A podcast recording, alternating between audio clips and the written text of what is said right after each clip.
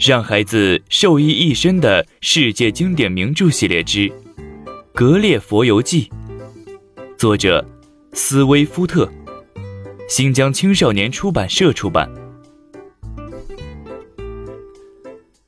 上一章我们讲述了灰儿国的风俗，接下来我们一起收听第四卷《灰儿国游记》。第五章，回到家园。主人在离他家不远的地方给我盖了一间房子。我在四壁和地板上涂了一层粘土，铺上草席，又把野生大麻打制成被套，用几种鸟的羽毛填充起来。我又做了两把椅子。制作过程中的粗重活是让栗色马帮我做的。衣服穿破后，我就用野兔和其他动物的皮做了一件新的，同时还做了几双长袜。我的新鞋用木板做鞋底，皮革做鞋帮。鞋帮破了，就用晒干的野狐皮替代。我经常从蜂巢里取来蜂蜜，混着水喝，或涂在面包上吃。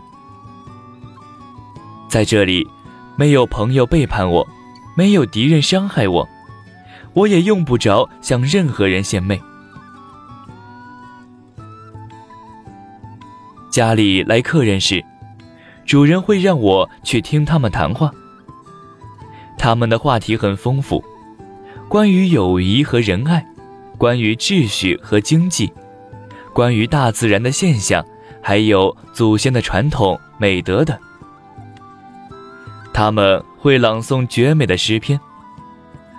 我也为这些谈话提供了素材，因为主人会对朋友谈起我的国家的历史。主人发现了人类所有的罪恶和愚蠢。其中很多是通过对野狐的了解猜想出来的。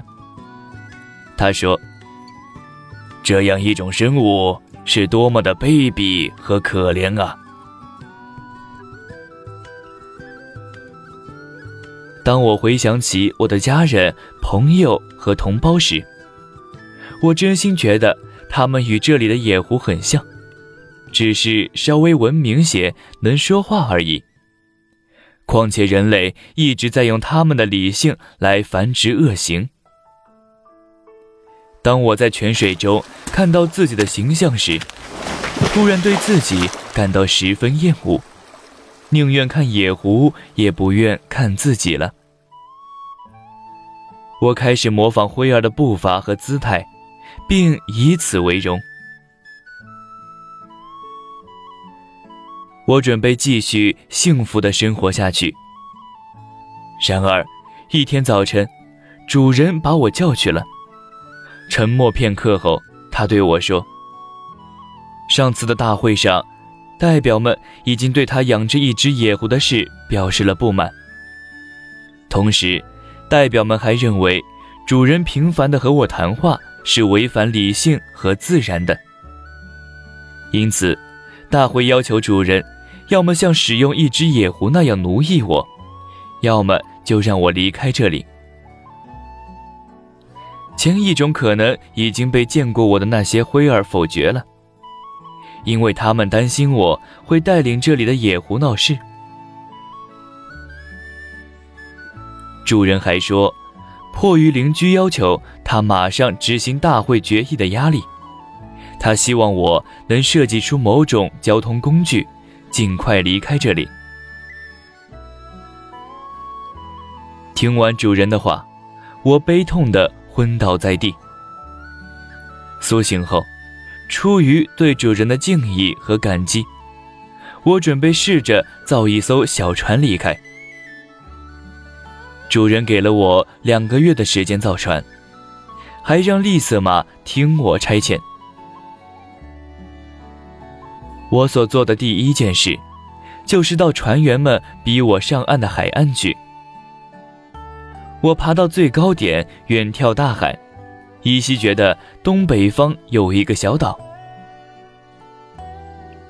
回到家，我和丽色马商议了一番，随后就去树林里砍了一些橡树枝回来。在丽色马的帮助下，我花六个星期制造了一艘印第安式的小船。我在船上装了熟兔肉和鸡肉，还有两个容器，分别装着牛奶和水。我在主人家附近的大池塘里试验了小船的性能，纠正了一些小毛病。我还用野狐油将裂缝粘合，让船变得更坚固。启程的日子到了，告别时，我不禁热泪盈眶。主人一家和邻居朋友们把我送到了小船上。我花了一个小时等着涨潮，然后幸运地赶上了吹往小岛方向的顺风。我再次向主人告别，依依不舍地上路了。我于一七一五年二月十五日开始了航行。风向对我非常有利。我将船帆升起来，在海流的帮助下，以每半小时五千米的速度前进。晚上六点，我发现不远处有一个很小的岛。等我到了那里，才发现这个岛只不过是块大岩石。周围有一个暴风雨冲击成的小港湾，我将小船停泊在那里过夜。第二天早晨，我继续前进，在七个小时后到达了新荷兰的东南角。在我登陆的地方，我没有见到什么居民。我在海岸上捡了些贝壳。吃了些肉，我在那里待了三天，以食用牡蛎和帽贝为生，并且找到了一条很清的小溪。第四天早晨，我大胆往前多走了一段路，看到有二三十个土著野人站在不远处的高地上，他们赤裸着围着一堆火。一个土著野人瞧见了我，并告诉了其他几个人。看到五个男人朝我这边走来，我赶紧逃到了小船上。那几个人见我要撤退，迅速追上来。其中一个朝我射了一箭，正中我的左膝盖。我拼命地将船划到安全的地方。自己处理并包扎好伤口。我不敢再返回原地，就把船向北方划去。正好，东北偏北方有一艘帆船驶过来，我得救了。水手们好奇地盯着我那身衣服看了好一会儿。我的上衣是用兽皮制成的，鞋是用木头做的鞋底，长袜是毛茸茸的。最后，他们认定我不是土著野人。一个水手用葡萄牙语问我是什么人，我回答说，我是一个被灰儿流放的可怜野狐。希望他们能让我开船起航。水手们通过我的肤色认定我是个欧洲人，但他们对我说的野狐和灰儿感到迷惑不解。我类似马斯生的说话腔调也让他们觉得好笑极了。他们仁慈地和我交谈。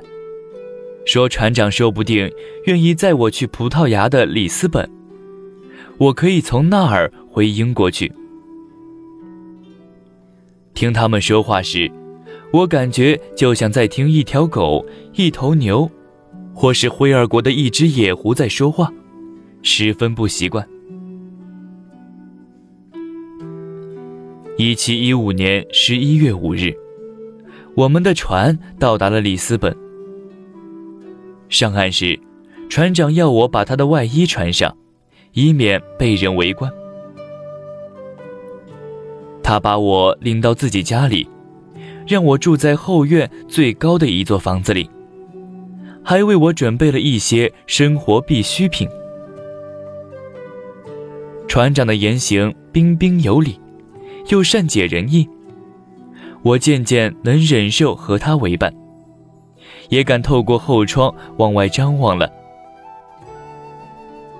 一个星期后，船长鼓励我走到门口。我发现，这时我的恐惧已经渐渐减少，但仇恨和鄙视却似乎在增长。最后，我终于能在船长的陪同下走上大街了，但却要用云香或烟草将鼻子捂住。船长劝我回家和妻儿一起生活，我没有更好的办法。只得遵从了他的意见。一七一五年十二月五日，我回到了离别五年的英国。看见我回来，我的妻子和孩子都惊喜极了，因为他们以为我早就死了。可我看他们时，心中却只有厌恶和鄙视。虽然我不幸被灰儿们放逐。可记忆里却永远装满他们的崇高思想和美德。回国后的第一年，我不准妻儿到我跟前来，因为他们身上的气味令我难以忍受。即使在五年后的今天，我还是不准他们碰我的面包，用我的杯子。我也从来不让他们牵我的手。我买了两匹雄马，把它们养在一个很好的马厩里。这两匹马能很好的理解我的意思。我每天要和他们说至少四小时的话。他们从不带马缰绳和马鞍，和我相处的十分友好。尊敬的读者。以上就是我十六年零七个月以来的真实旅行经历。希望我的这本书，不光能供你们消遣，还能带给你们一些启发。